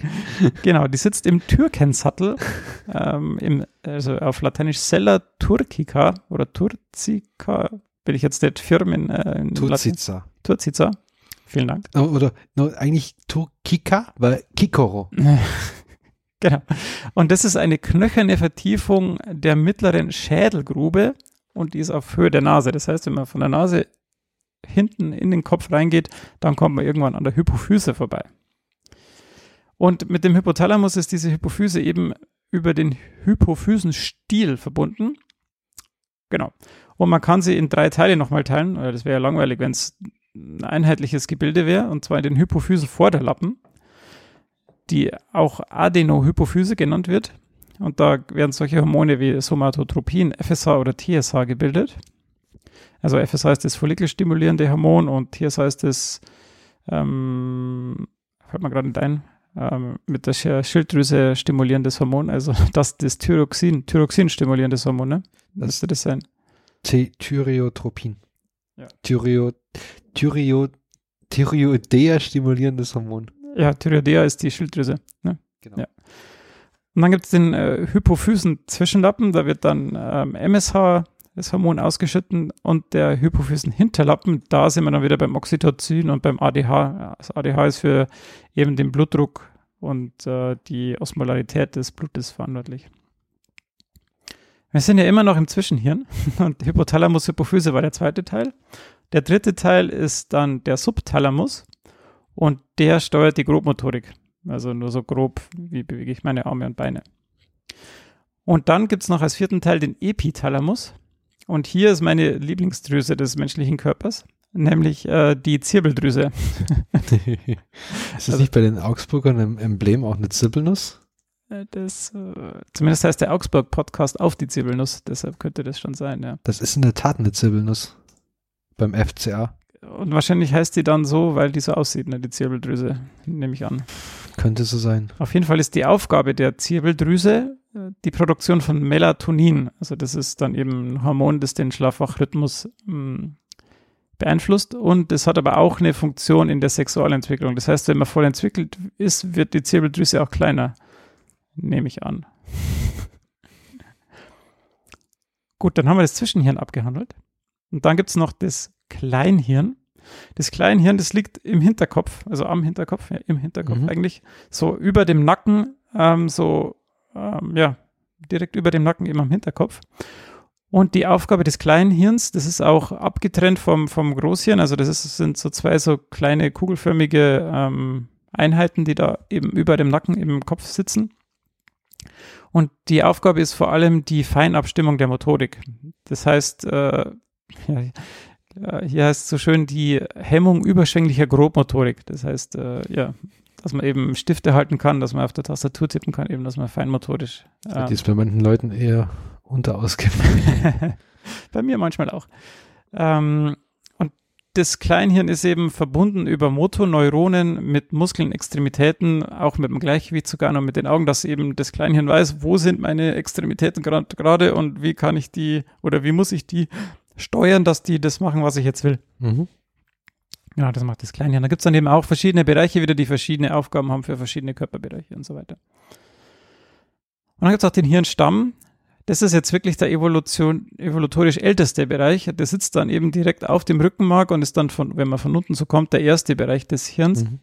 Ähm, eben verbindet, verbindet dann das Rückenmark mit dem Gehirn und der Hirnstamm verschaltet und verarbeitet eben eingehende Sinneseindrücke und ausgehende motorische Informationen und ist dann eben auch für so elementare und reflexartige Steuermechanismen zuständig, also Atmung, ähm, Lid, die Lidbewegung, die Schluckbewegung, äh, Husten und ganz andere, äh, alle anderen Reflexe, die man so hat, die werden eben dort gesteuert und beeinflusst, wie Herzschlag, Atmung, Stoffwechsel. Genau. Und das untere Ende von dem Hirnstamm ist dann das Nachhirn und das schließt dann direkt an den Rückenmark, ans Rückenmark an.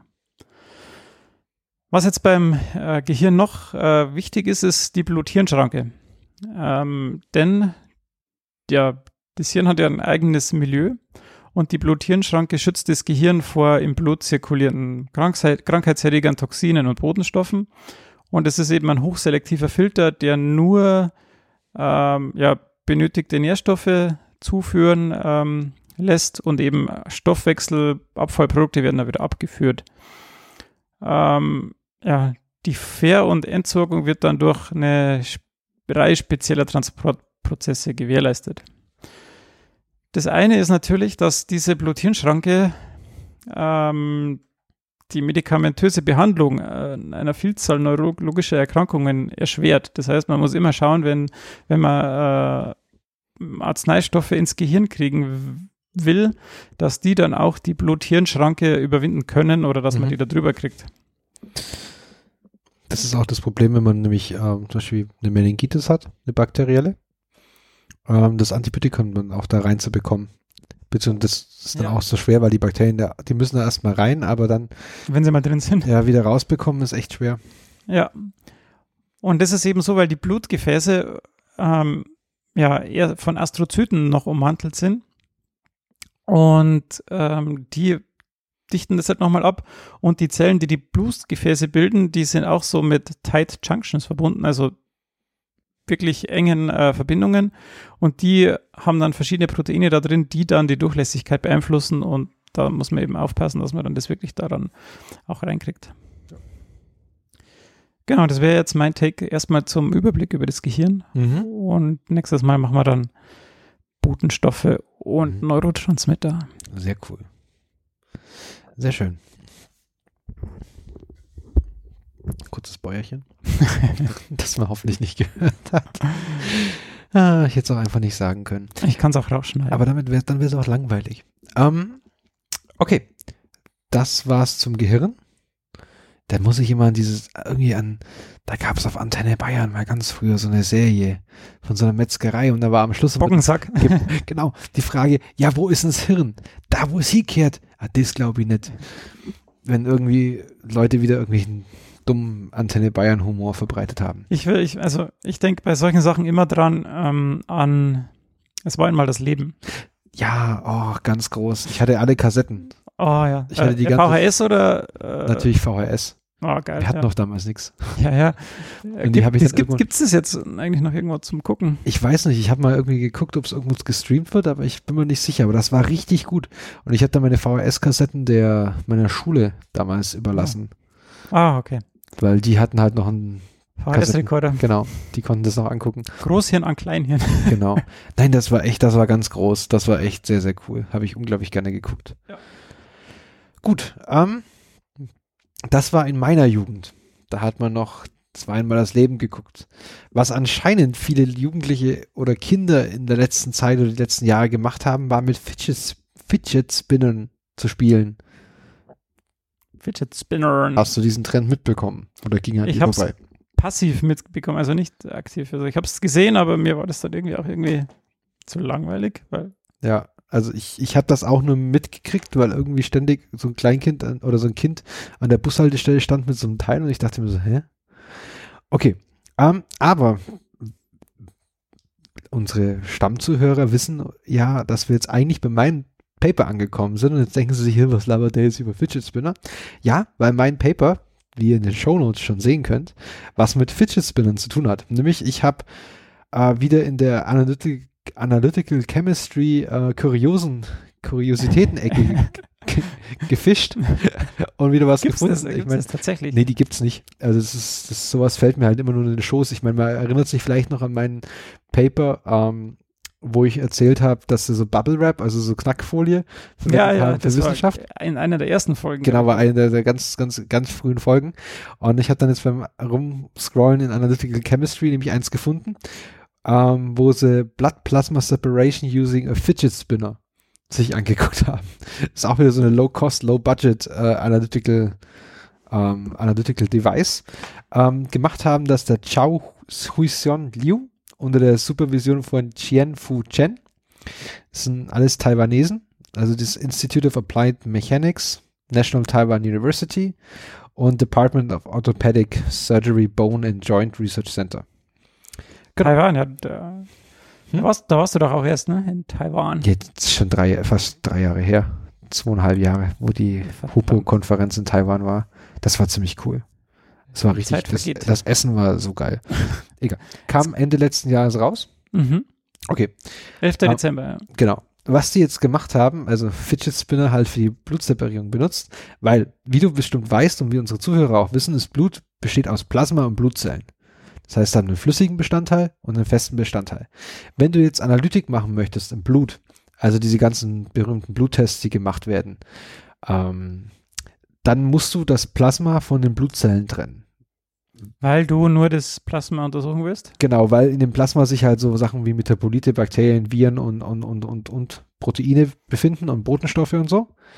Wohingegen, wenn du die, die festen Bestandteile des Blutes noch mit da drin hättest, die haben ja auch sehr, sehr viel Proteine, die können das kontaminieren und Vor allem haben die Mass, naja, wobei, na, ja doch, die haben massig DNA und das ist, verklebt dir dann alles. Also wenn du die mal dann tot machst, dann hast du irgendwie eine DNA-Masse. genau. Bis auf Erythrozyten, die haben ja keinen Zellkern. Ja, weil, weil hier in dem, in dem Abstract äh, ist, sind, ist nämlich das abgebildet und da sieht es nämlich so aus, als würdest du nu, das Blut nur von den roten Blutzellen. Ja, ich glaube, das. und das, äh, ja. Genau. Also du willst da auf diese ganzen Bluttests, also auch wie viel äh, dein, also die ganzen Standardtests über Hormonlevel und so, werden alle halt im Plasma gemacht. Ähm, und dafür werden in klinischen, in Kliniken werden einfach dafür Zentrifugen benutzt. Ähm, Zentrifugen, Standard-Equipment jetzt in der Biochemie, hat aber einen Nachteil. Du krä, krä, würdest jetzt bei Praktika keine 20% darauf bekommen, weil das nämlich nur auf Sachen gibt, die keinen Stecker haben. Also, da versteht man den Witz? Praktika hat früher immer, egal. Damit außer, geworben, außer, dass außer es, Tier. nee, Tiernahrung und auf Dinger ohne Stecker. Ach, tatsächlich. Irgendwie so war das meine Einstrengung. Egal. Äh, ja, egal. Also, du brauchst Strom dafür. ähm, wie damals auch bei der Bubble Wrap Folge erwähnt, es gibt halt oft Situationen, wo du den Strom nicht hast. Also ähm, ich habe als ein Kommentar, also es gibt ein YouTube-Video dazu, das auch verlinkt ist, wo das vorgeführt wird, wie sie das machen. Und das erste Kommentar unter dem YouTube-Video ist ja, da könnten sie auch einen Föhn, einen, einen Ventilator dafür benutzen. Nee, eben nicht, weil der Ventilator wieder Strom braucht. ähm, der Witz ist, dass dieses Fidget Spinner-Ding eben auch ohne Strom funktioniert. Ähm, genau, es gibt auch noch andere, also man, man könnte sich halt auch noch äh, andere Devices überlegen, ähm, die funktionieren würde, aber am Ende läuft alles auf Strom heraus. Und ein Argument ist ja, das brauchst du eh nicht, schick halt einfach die Blutprobe, konservier sie und schick sie weg für den Test. Hat jetzt aber bei bestimmten Sachen jetzt äh, den Nachteil, die Person muss dann mehrere Tage vielleicht auf den Therapiebeginn warten. Weil oft kannst du halt nicht einfach anfangen zu therapieren, weil die Therapie an sich schon so viele Nachteile hat, dass wenn es ein gesunder Mensch ist, hm, willst du nicht. Das heißt, kurzum, du willst möglichst schnell bestimmte Standardtests machen, die du halt auch ähm, außerhalb, also Low-Tech Sachen machen kannst. Jetzt haben die sich so einen Fidget, Fidget Spinner genommen und das Tolle an so einem Ding ist, der spinnt, also der dreht sich und dann mussten sie sich erstmal anschauen, was natürlich für die Analytik wichtig ist, Reproduzierbarkeit. Also wie schnell dreht er sich. Und sie haben halt gemerkt, wenn sie, wenn die Leute ein bisschen geübt haben, die es auch noch nie benutzt haben, dann haben die eigentlich konstant immer so 1400 Umdrehungen pro Minute hinbekommen. Sehr, sehr konstant. Also wenn man sich das, ähm, jetzt, ich weiß nicht, ob ihr das, ob das free ist. Ich glaube, das hat keinen Gratiszugang. Ähm, aber wenn man sich dieses Bild da eben anschauen würde, dann hast du einfach. Ja, das Bild, das Bild ist der, Abs der Abstract und der Abstract ist free. Also. Genau, okay, toll. Genau, aber was man halt auch sieht, ist, dass halt, wenn man sich die Standardverteilung anschaut oder die, die ähm, Verteilung von, von mehreren Versuchen des Drehens, ähm, das kriegt jeder ungefähr hin, das reproduzierbar zu machen. Uh, und so ein Ding braucht, dann haben sie auch angeschaut, es braucht ungefähr 70 Sekunden bis zum Stillstand. Wenn man es standardisiert. Wenn man einmal andreht und dann wartet ähm, weil es hat einen internen Widerstand. Ähm, dann muss man sich natürlich angucken, wie oft muss ich das drehen. Und sie haben gemeint, so nach zehn Zyklen hast du hast eigentlich in jeder Bedingung hast du saturiert. Ach so, also du einmal drehen reicht nicht aus. Nee, einmal drehen okay. reicht nicht mhm. aus.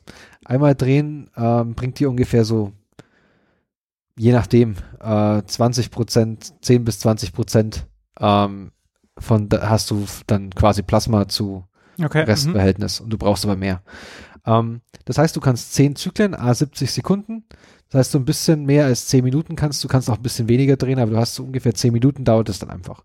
Und du sitzt, du sitzt einfach da, drehst, drehst ein paar Mal und fertig. Ähm, dann haben sie sich auch noch den optimalen Abstand angeguckt. Also wo bringe ich mein, also die haben das, in dem Fall haben sie das, äh, das Blut in so eine kleine Plastikröhre gepackt und haben sich das dann angeschaut, haben das vorne hinten zugemacht Mhm, und ja, haben dann, haben sich dann angeguckt, das sieht man nämlich auch auf dem Apps Graphical Abstract, ähm, in welchem Abstand an diesen Fidgets vom, vom Mittelpunkt muss ich es anbringen. Und das war eigentlich ganz interessant, weil du würdest ja spontan, würden wir beide sagen, naja, möglichst weit weg, weil dann hast du die meiste Kraft. Also dem, genau, weil mehr ja, Rotation ja, ja, und so hast du den größten Engel. Aber was sie gesagt haben, wenn sie es wirklich ganz außen, also äh, anbringen, das wäre jetzt ein Abstand von 50 Millimeter, Mhm. Ähm, dann ist die Kraft so groß, dass du mehrere Phasen bekommst in deinem Röhrchen. Also man sieht es dann auf dem Bild hier, das beschreibe ich kurz, dass bei 40 Millimetern hast du quasi auf der inneren liegenden Seite, also in dem Fall wäre es links, hast du das Plasma schön separiert und auf der anderen Seite hast du dann die festen Bestandteile. Das kannst du wirklich sehen, das eine ist rot, das andere ist dann so gelbflüssig. Wohingegen, wenn du es bei 50 Millimetern hast, dann hast du Flüssigkeit, fester Bestandteil, Flüssigkeit, fester Bestandteil weil deine Kräfte, die, die bei diesem Modell einwirken, so groß sind, dass sich dann nochmal irgendwie separiert. Sie haben es okay. nicht näher mhm. erklärt, sie sehen das nur reproduzierbar, diesen Effekt. Ja, aber das heißt ja dann, dass ja, es, du, du müsstest das für jeden Spinner quasi mhm. separat ähm, machen. Gut, dann haben sie sich so das Probenvolumen angeguckt und haben gesehen, dass wenn sie 10 Mikroliter in ihr Plasma, in, in ihr Plastikgefäßchen, dieses, dieses Röhrchen ähm, einfüllen, dass das das Beste gibt. Es gibt ihnen dann drei Mikroliter Plasma. Und das reicht ihnen. Und das reicht ihnen, um die meisten Tests damit durchzuführen. Und das Coole daran ist, 10 Mikroliter kriegst du nämlich schon daraus, wenn du dich einmal piekst ja, und den, ja, erst den Tropfen dann abnimmst. Ähm, das sind dann schon 10 Mikroliter. Also sehr, sehr schnell. Das heißt, du kannst es auch bei Kindern und bei Erwachsenen sehr, sehr schnell machen. Ähm, genau. und du hast eben 99% Reinheit. Also du hast sehr, sehr wenig Kontaminationen. Ging bestimmt mit einer super geilen Zentrifuge noch besser, aber mein, Entschuldigung, das ist ein Fidget Spinner. Und damit 99% hinzukriegen, ist schon echt gut. Das ist echt stark, ja. Das zeige ich nächstes Mal dem Thermoverkäufer, wenn mir eine Zentrifuge wieder für 20.000 Euro andrehen will. Kennst du dieses Paper? Genau. Ähm, was sie dann auch gemacht haben, weil das Separieren ist ja auch schön und gut, aber du musst auch schön da, musst auch zeigen, dass das, was du erhältst, auch natürlich dann Test, ähm, einen Test besteht. Und da haben sie einfach so einen Proof of Principle Test gemacht. Die haben ein HIV-Protein reingespiked und haben festgestellt in einem ELISA-Test-Essay, der unter anderem lustigerweise auch so Low-Tech ist ein bisschen, weil er auf Papierstreifen durchgeführt wird und nicht in den normalen ELISA-Platten. Ja, also das ist ja wie dann wie der, ähm, wie der Schwangerschaftstest wahrscheinlich, ne? So ein bisschen, ja. Und wird dann auch kolor kolorimetrisch ausgelesen, also gibt dann eine Färbung. Und ähm, kommen dann zu dem Schlusspunkt, dass es eine äh, ein Limit of Detection gibt von 0,03 Nanogramm pro Milliliter. Ich habe jetzt, muss jetzt zu meiner Stande gestehen, ich habe jetzt nicht nachgeguckt, was jetzt so die Minimum-Detektionslevel ist, um damit sicher zu sein. Aber sie schreiben selber in ihren Was 0,03 Nanogramm. pro Milliliter. Du redest, man muss sich überlegen, dass du ja quasi nur drei Mikroliter hast. Das ist schon echt wenig. Ja, das ist ja dann, das sind ja dann 0,03 Pik Pikogramm, Also die du sehr- in der Probe hast. Wenn Ja. du 0, ja, okay. Das ist sehr, sehr wenig. Also sie schreiben das äh, a reasonable limit. Also Ein vertretbares Limit für, die, für den Aufwand. Also, denke ich auch. Also du zumindest kannst du wahrscheinlich schon mal sagen, okay, wenn der Test positiv oder negativ anschlägt, dann kannst du schon mal mit der antiretroviralen Therapie anfangen bei den Patienten und dann musst du es eh nochmal verifizieren lassen. Aber für den initialen Test oder auf irgendeine Krankheit, jetzt denke ich zum Beispiel an Ebola oder so und so, wenn du da einfach so Sachen machst, du testest einfach schnell und screenst nochmal durch, ähm, dann kannst du schon mal viel damit, äh, Ebola wäre vielleicht ein schlechtes Beispiel, aber du kannst zumindest bestimmte Tests einfach schnell machen und haben, dann die da, haben die da erwähnt, welche, also für was sie das genau. Nee, das haben Okay. sie leider nicht gemacht. Sie haben einfach nur gemeint, dass es natürlich weit äh, verbreitbar ist. Ähm, genau. Und dass es halt einfach wirklich nice, äh, Low-Tech, Elektro elektrizitätsfrei ist. Und man kann sich halt überlegen, was man dann damit anfängt. Ja, also wie du angefangen hast, habe ich mir gedacht, ja, ist denn das genug, was die da nehmen? Weil normalerweise nimmst du ja immer, also, also die, die Blutproben, die du ja abnimmst, das sind ja so riesige Dinger. Ne? Und Das- dann ja. haust du das da in die Zentrifuge rein und das sind Riesengeräte und, und, und am Ende brauchst du nur, nur einen äh, Du, Tropfen. du willst aber halt in dem Fall, wenn du diese riesen, wenn du diesen halben Liter da quasi ab, übertrieben gesprochen abzapfen lässt beim Arzt, der macht ja viel, viel, viel, viel mehr Tests von dir. ja, ja, klar. Ähm, und wahrscheinlich braucht er auch Backup und alles Mögliche. Und in dem Fall ist es halt wirklich Low-Tech initialer Test, so auf die Frage, schicke ich den Patienten jetzt zum Krankenhaus oder nicht? Oder soll ich mal anfangen mit der Therapie oder nicht? Ja, da geht es ja dann wahrscheinlich ja nur um einen, um einen Parameter, den du dann. Ja, denke ich auch. Und das fand ich ziemlich cool. Also, Ja, das wäre schön, vor allem wenn du, wenn du dann sagen kannst, ich habe meine Plastikröhrchen, die ich eh benutze, die kosten wenig. Die habe ich in, in, in, im Maßstab. Und dann habe ich, äh, brauche ich nur eine Nadel, um einen Tropfen Blut zu kriegen. Den kann ich auch sehr steril, ohne Gefahr für andere abnehmen. Ja. Und dann habe ich den Fidget Spinner als Zentrifuge, den Genau. ich irgendwie siebenmal anstoßen muss, das, oder zehnmal, um halt eine runde Zahl zu haben. Und dann habe ich dann ein reproduzierbares Ergebnis, mit dem ich dann, wenn ich die Kanüle nur auseinanderbreche und dann den, den, das Serum oder Plasma, äh, das Plasma dann auf, auf den Test aufbringe, wo ich genau weiß, hier ein Tropfen dahin, das kann jeder machen im Prinzip. Und Ja, dann genau. hast du dann einen Readout, der dann sagt, positiv, negativ, easy peasy. genau. Ja, sehr cool. Also fand ich sehr, sehr interessant. Das hat Potenzial, sagen wir mal so. Ja. Gut, coole Sache. Ja, heute sind wir ganz, ganz, ganz schön schnell eigentlich. Was? Ehrlich? Ja, jetzt haben wir eine Stunde drei. Aber wir, wir haben ja noch. Ich habe doch noch meinen Nobelpreisträger und du Eben. hast dein Paper noch. Ja, das ist äh, recht, recht schnell, weil also mich hat es nur irgendwie angesprochen. Also du bist der, der Mikrobiologe unter uns, oder warst es zumindest. Und äh, das hat mich angesprochen, weil es äh, darum geht, dass es ein Experiment ist, das über 500 Jahre gehen soll jetzt. Also ab jetzt. Nein, das, das ist schon gestartet vor, wann war es? 2014?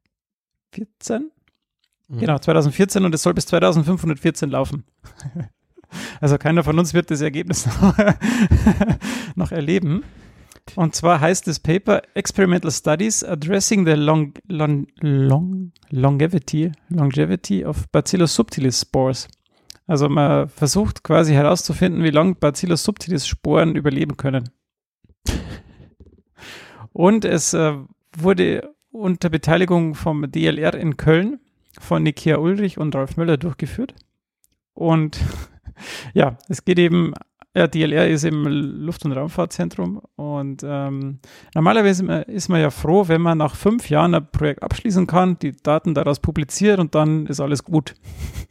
dann ist man ja schon irgendwie, denkt man sich so, oh, gut, wir haben einiges geschafft und alles toll. Hier ist es aber wie äh, ein bisschen anders, denn die Forscher haben sich ja ex an ein Experiment gewagt, das 500 Jahre lang eben dauern soll, wie ich das vorher schon erwähnt habe. Und jetzt nach fünf Jahren, also ein Prozent der Dauer, sind die ersten Daten schon mal veröffentlicht worden. eben in diesem Paper. Warum macht man da, äh, so ein langes Experiment? Ich meine, das ist ja schon irgendwie absurd. Mhm. Ähm, aber ja, dass der DLR hier mit am Start ist, könnte schon erster Hinweis sein, denn man will herausfinden, wie lange eben diese oder wie lange Mikroorganismen im Allgemeinen in Isolation überleben können. Also wenn man sie irgendwo hinbringt oder wenn sie auf irgendeinem Planeten sind oder wie auch immer. Und die Fragestellung war eben, was genau ist die Rate des Verlusts der Viabilität von Mikroben oder dieser speziellen Mikroben über einen langen Zeitraum? Das heißt, welche mathematische Funktion beschreibt es. Und der Modellorganismus hier war eben Bacillus subtilis, äh, Organismus, von dem man weiß, dass er sehr robust ist und also das weißt du wahrscheinlich besser wie ich. Und die, äh, sie haben eben der Sporenbildung, also der Sporen bildet und im Sporenstatus kann er eben dann viele Umwelteinflüsse überleben. Und dazu haben sie eben die Sporen in Glasgefäße gefüllt und diese verschlossen. Und die haben eben genau so viele Glasgefäße benutzt, dass sie für die ersten 24 Jahre des Experimentes alle zwei Jahre Gefäß öffnen können und analysieren können. Und danach alle 25, alle 25 Jahre wieder ein neues Gefäß öffnen. Und damit reichen eben die 100, also 100 Gefäße haben sie äh, gemacht äh, für die Länge des Experiments. Was irgendwie auch irgendwie absurd ist. Weil dann hätte ich halt einfach 110 Gefäße gemacht, weißt du? Also, äh, weil wenn denen jetzt eins hops geht, dann müssen sie wieder von vorne anfangen. Ja, oder wenn irgendjemand das mal runterschmeißt. Uh, der Student das, möchte ich nicht sein, du. Das letzte äh, Gefäß würde dann im Jahr 2514 geöffnet werden. Mal schauen, ob es die Welt dann noch gibt. Bisher, überraschenderweise, gibt es noch keine großen Veränderungen. Aber Sie haben das, wo haben Sie das publiziert, in welchem Journal? Dass es keine Veränderungen gibt? Uh, plus one. Ah, okay. ja. Nature, also, wir finden nichts. ähm, jetzt ist natürlich die eine Herausforderung, das Experiment tatsächlich durchzuführen. Die andere Herausforderung ist natürlich auch, immer wieder neue Experimentatoren zu finden und auch die Informationen über 500 Jahre lang zu konservieren und weiterzutragen, weil irgendwann wird sich ja, also ich meine, wenn man jetzt vor 500 Jahren in den 1500ern, da hat man schon Bücher gehabt, ja, aber kann man die noch gut lesen, sind die noch erhalten? Weiß der mhm. Geier. Ähm, iCloud Drive. ja, genau. Äh, und ja, der Punkt ist, dass immer, wenn die ein Weil, also jetzt ist es ja noch nicht so schlimm, wenn man jetzt alle zwei Jahre eins öffnet, aber nach 25 Jahren und wenn sie dann wieder 25 Jahre machen, dann müssen die neuen Experimentatoren immer die Studie vorher quasi komplett kopieren und auf den, auf dem neuesten Stand der Technik quasi archivieren oder zumindest mhm. auch auf Papier halt neu abschreiben, dass halt wirklich alles wieder frisch ist und dass man alles lesen kann. Also das fand ich dann irgendwie ziemlich bewundernswert. Was ich aber jetzt nicht gefunden habe in dem, also in der Studie ist, wer denn das machen soll. Weil wenn du jetzt heute, also wenn du jetzt nach 25 Jahren das öffnest und dann ist das nächste in 25 Jahren, da weißt du ja gar nicht, wer in 25 Jahren das zum Teufel machen soll. Irgendwann also, entsteht dann so ein Kult, weißt du, wie die Templer. Ja, genau. Es ist wieder Zeit, die Zeitkapsel zu öffnen. Ja. Ich stelle, was ich jetzt mal hier mal Spaß beiseite, weil es ist eine ernste Sache. Was aber schon mal sehr cool ist, wenn du dir überlegst, 2014 haben sie es gestartet, 2018 kam noch nichts raus.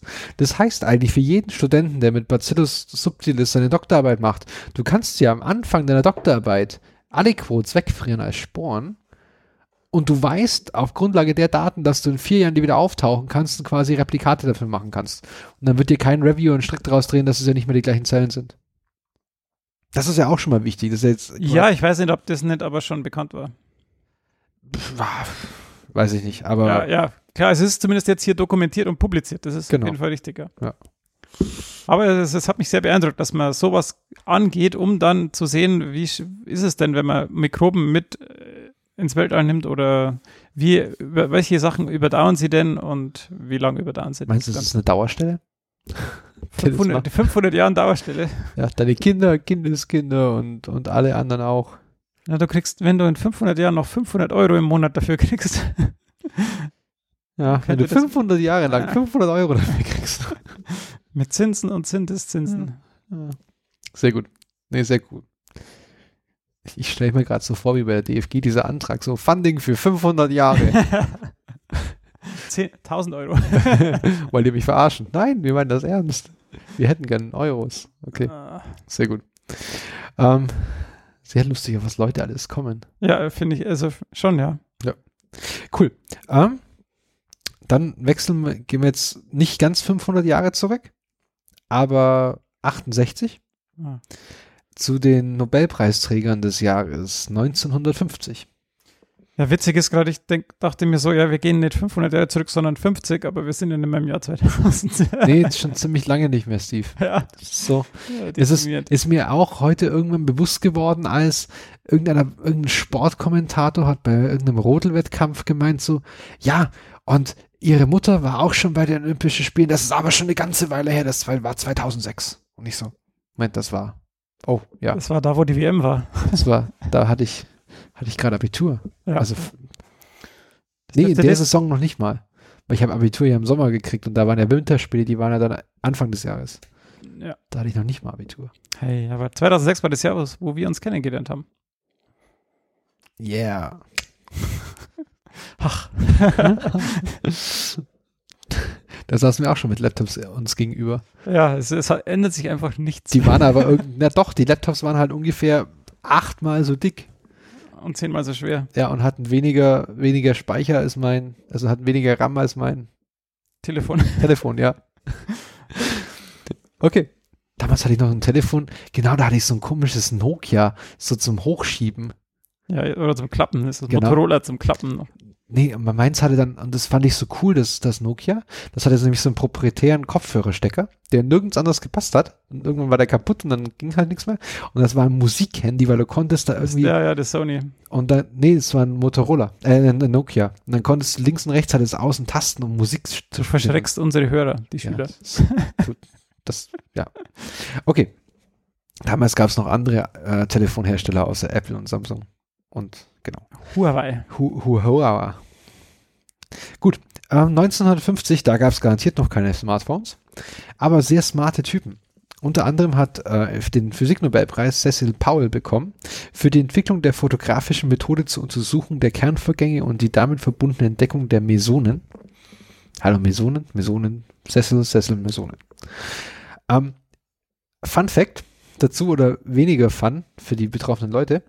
Ähm, bei der Vergabe dieses Nobelpreises wurde von Erwin Schrödinger damals, das war der mit der Katze, ähm, von mehreren Pionierinnen, nämlich Marietta Blau und Hertha ähm, Wambacher, die waren in den 20er und 30er Jahren, haben die ähnliche Forschung durchgeführt und auch das ähnliche Sachen schon entdeckt, auf dessen Arbeiten sich Paul sogar, die die Paul benutzte und sogar kannte und ohne die er das hätte nicht machen können, die wurden komplett übergangen, wurden nicht mal erwähnt. Ähm, es gab kurz Überlegungen, den Preis zu teilen zwischen drei Leuten, was ja geht, aber es wurde dann verworfen. Und auch Paul hat sie nicht mal in seiner Dankesrede erwähnt. ähm, genau, und damit gelten Blau und Wambacher neben Lise Meitner als wenige bekannte Physikerinnen, die den Nobelpreis trotz erwiesener Leistungen vorenthalten wurden. Aber das soll hier nicht, also dann, dann werden sie zumindest im Random Scientist Podcast 68 Jahre später erwähnt. Das war doch auch so mit dem, der die DNA-Helix entdeckt hat, der einfach nur die, Du meinst Watson Crick? ja, genau, die, die, die, nur, die nur die Aufzeichnungen sehr gut studiert hatten von, Die äh, Röntgenaufnahme kam von jemand anders, glaube ich. ja, Genau. Aber, wie gesagt, jetzt äh, haben zwar nicht den Nobelpreis im Jahr 1950 bekommen, aber werden jetzt bei uns erwähnt. Das ist ja mindestens genauso wichtig. Ähm, Chemie, das wären unsere heutigen Themen. also unsere heutigen ähm, historischen Gäste, nämlich Otto Diels und Kurt, Kurt Alder. Du hast dann ein Interview vorbereitet, oder? Äh, die waren jetzt nicht so gesprächig. Ja. Also ich habe mich echt bemüht, aber ich habe nichts rausgekriegt aus beiden. Gut, was sie gemacht haben, dazu kommen wir gleich. Physiologie und Medizin gab es für Edward Kendall, US-Amerikaner, den Schweizer äh, Thaddeus Reichstein und Philip S. Hensch aus den USA für die Isolierung und Entdeckung des Cortisons. Hm. Dann den Literaturnobelpreis gab es für Literatur an Bertrand Russell und den Friedensnobelpreis an Ralph Bunche oder Bunch, Bunchy, US, USA. Und das ist ziemlich interessant, weil das ist the first American to be awarded the Peace Prize. African American. Sehr richtig. Der erste afroamerikanische Amerikaner, Ah. ähm, der den Peace Prize bekommen hat. Und er hat, jetzt wird es auch interessant, wie lange das eigentlich schon geht, ähm, den dafür bekommen, dass er einen Waffenstillstand verhandelt hat zwischen Israel und den Arab Arabern äh, in einem Krieg, der dadurch entstanden ist, dass Israel gegründet wurde. Gut, zum Glück haben wir, ist das, der Konflikt mittlerweile schon rum. Oh, schade, nein. ähm, gut. So, so viel zu den ähm, Nobelpreisträgern in diesem Jahr. Aber jetzt gehen wir mal zu Otto Diels und Kurt Alder. Äh, Otto Diels wurde in Hamburg geboren, 19, äh, 1876 und starb dann 1954 in Kiel. Also das ist eine ganze norddeutsche Sprotte. Äh, er besuchte das ähm, Gymnasium in Hamburg und studierte danach in Berlin, unter anderem bei Emil Fischer, auch einer Nobelpreisträger. Er schloss dann das Studium 1899 ab und promovierte bei eben Emil Fischer zum Doktor der Philosophie oder halt. Renat. Er erhielt 1915 dann das ein sogenanntes Extraordinariat und wechselte bereits ein Jahr später als Lehrstuhlinhaber an die Christian Albrecht Universität nach Kiel. Hatte dann eben einen Lehrstuhl für Chemie, wurde dann 25, 26 war er äh, Rektor von der Universität und leitete bis 45 das Chemische Institut und sein Arbeitsgebiet fokussierte sich eben auf Steroide, Dehydrierungsreaktionen, Selen, Kohlenstoffsuboxide, was auch immer. Also komplexere Chemie. Und während dieser Zeit in, in Kiel arbeitete er zusammen mit Alder an der Synthese, unter anderem an der Synthese von ungesättigten zyklischen Verbindungen. Und die sind eben extrem wichtig für die Herstellung von Gummi- und Plastikprodukten. Genau. Kurt Alder ist aus Königshütte in Oberschlesien und ist geboren 1902. Also war ein bisschen äh, jünger, knapp 30 Jahre. Oder, genau. Äh, und starb dann 1958 in Köln, also hat irgendwie aber nur vier Jahre länger gelebt. Ähm, der wuchs in Geburtsstadt ist Königshütte, die bis, äh, da war er dann bis 1922. Äh, danach gab, wurde Königshütte zu Ostoberschlesien oder Ostoberschlesien zu Polen äh, hinzugefügt. Das heißt, sie sind dann gegangen. Er floh dann quasi nach Kiel, wo er dann Chemie studierte und dabei 26 bei Otto Diels an der Universität promovierte. Über die Ursachen der Azoester-Reaktion. Und während seiner Habilitation hat er dann eben 1927 die besondere Reaktionsfähigkeit von Dienen und Dienophilen entdeckt. Und Diene sind quasi Stoffe, die zwei ähm, Doppelbindungen Ah, ja. Mhm. in, in, Nä- in der Nähe haben. Genau. Und hat dann quasi zusammen mit Diels 1926 f- ähm, die Diensynthese vorgestellt, um eben daraus organische Stoffe zu produzieren. Nach seiner Habilitation 1930 wurde er 1934 zum außerordentlichen Professor in Kiel, wechselte dann 36 in eine leitende Funktion, die IG Farben. Womit wir den Bogen wieder gespannt haben zu meiner Krabbelkiste oder Krabbeltisch. Ähm, und war dann eben vor allem an der Weiterentwicklung von synthetischen Gummis beteiligt, die sogenannte Buna. Gut, 1934 wirkte er daneben als Dozent an der Universität Kiel, äh, war an der, nicht Kiel, Köln, beide Städte mit K. Ähm, da war er dann ab 1940 sogar Leiter. Und während des Zweiten Weltkriegs war sein chemisches Institut dann von Köln nach Marburg verlegt worden. Warum auch immer. Ähm, und jetzt kommt auch, warum er dann, also er hatte schwere gesundheitliche Probleme im Jahr 1958 und deswegen starb er auch an einem Herzinfarkt relativ früh. Deswegen ist er nur vier Jahre älter geworden als sein 30 Jahre älterer Arbeitskollege. Ähm, Diels Alter-Reaktion haben wir auch verlinkt. Die ist mir noch unglaublich in Erinnerung, weil ein Kommilitone diesen Namen ist, ist genau die Diels Alter-Reaktion und dann, dann weiß ich noch, wie, wie wenn es gestern gewesen wäre, dass ein Kommilitone von uns, ich glaube, das war der Simon, irgendwie drin saß und der Vorlesung gemeint so, Diels Alter, Mann, Alter! Und irgendwie, das ist mir so im Hinterkopf geblieben. Ähm, bei der Reaktion handelt es sich über eine, eine 4-2-Zykloaddition. ich habe da eher Albträume. Das, das hilft jetzt allen. Ähm, dabei, wie gesagt, dabei kannst du zum Beispiel halt aus also Dienen und Dinophilen kann man zum Beispiel komplexe zyklische Verbindungen aufbauen. Und das ist eben bei so organischen Stoffen oder bei so komplexeren Molekülen sehr wichtig. Ähm, und an dieser Stelle, der hört uns bestimmt nicht, aber ist es mir egal. Viele Grüße an äh, Professor Siel aus von der Uni Ulm für organische Chemie 1 und gefühlt eine Million PowerPoint-Folien.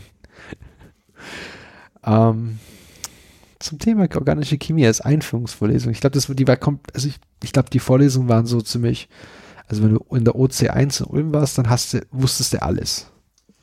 Auf alle Fälle, ja. Ah. Die so schön. Die OC, OC2 war noch, war, das war die andere Vorlesung. Nicht so gut lief. Um, okay. So viel zum Thema Deals Alter. Heute mal mit zwei Nobelpreisträgern, deswegen jeder ja, das glaube ich tut sich, also bietet sich aber auch an ähm, in dem Zusammenhang. Sehr gut. Okay, dann ähm, biegen wir auf die Zielgerade ein und kommen zur Verabschiedung, zum, zum Verabschiedungsteil. Ja. Und wie immer, wenn euch gefällt, was ihr hört oder gefällt, was ihr gehört habt, dürft ihr uns gerne auf Twitter folgen, ihr dürft uns auf Facebook liken, immer noch, äh, oder auf panoptikum.io. Falls ihr Fragen oder Anregungen habt, dürft ihr uns gerne äh, über therandomscientist at googlemail.com das schreiben oder auf Facebook kontaktieren. Oder uns iTunes-Rezessionen schicken, die haben wir auch, also die sehen wir dann ja auch ab und zu. ab und zu. Vielleicht ja. mit, mit ein bisschen Verspätung. Ja. ihr dürft gerne, wenn ihr das, diese, diesen Kommentar des Kollegen als, als unbegründet erachtet und genau vielleicht gerade dieses Vorgeplänkel die Würze an diesem Podcast für euch ausmacht, dürft ihr auch das gerne reinschreiben. Weil iTunes-Rezensionen, ich weiß nicht, wir haben es schon ewig nicht mehr erwähnt, aber das sind halt die wirklich, die dann uns für andere Leute mehr sichtbar machen. Ja, zumindest äh, im iTunes. Im iTunes-Universum. Äh, Aber Spotify ist auch, sind wir ja jetzt auch. Seit genau, richtig. Spotify kann man es auch hören, ja. Um, ähm, Und das tun auch einige. Also ich habe da erst gestern wieder die Statistik mal angeschaut. Ähm, ja, es tun auch einige. Okay, sehr gut, sehr, sehr schön. Ähm, ihr könnt uns auch gerne unterstützen. Dazu findet ihr alle Informationen auf unserer Webseite. Und ähm, genau, damit schon mal vielen Dank an alle Unternehmen, an Stütze, die die Möglichkeiten genutzt haben. Genau, es, es kauft immer wieder jemand einen Lötkolben, was ich ziemlich witzig finde. also vielen Dank an den Lötkolbenkäufer. genau. Nochmal zum Hinweis, wir sehen nur, was gekauft wurde, nicht von wem. Genau, ja. Ähm, genau. Hast du noch, möchtest du unseren Zuhörer, Hörern und Zuhörerinnen noch irgendetwas sagen? Ja, ich würde noch sagen, danke, dass äh, immer noch Leute zuhören nach drei Jahren. Es äh, macht uns, also mir macht das immer noch sehr viel Spaß, ähm, auch wenn es manchmal ein bisschen stressig ist, äh, alles vorzubereiten. Aber mal, also man lernt ja doch immer viel und es äh, motiviert mich auch irgendwie da dran zu bleiben eben und, und das ganze Zeug.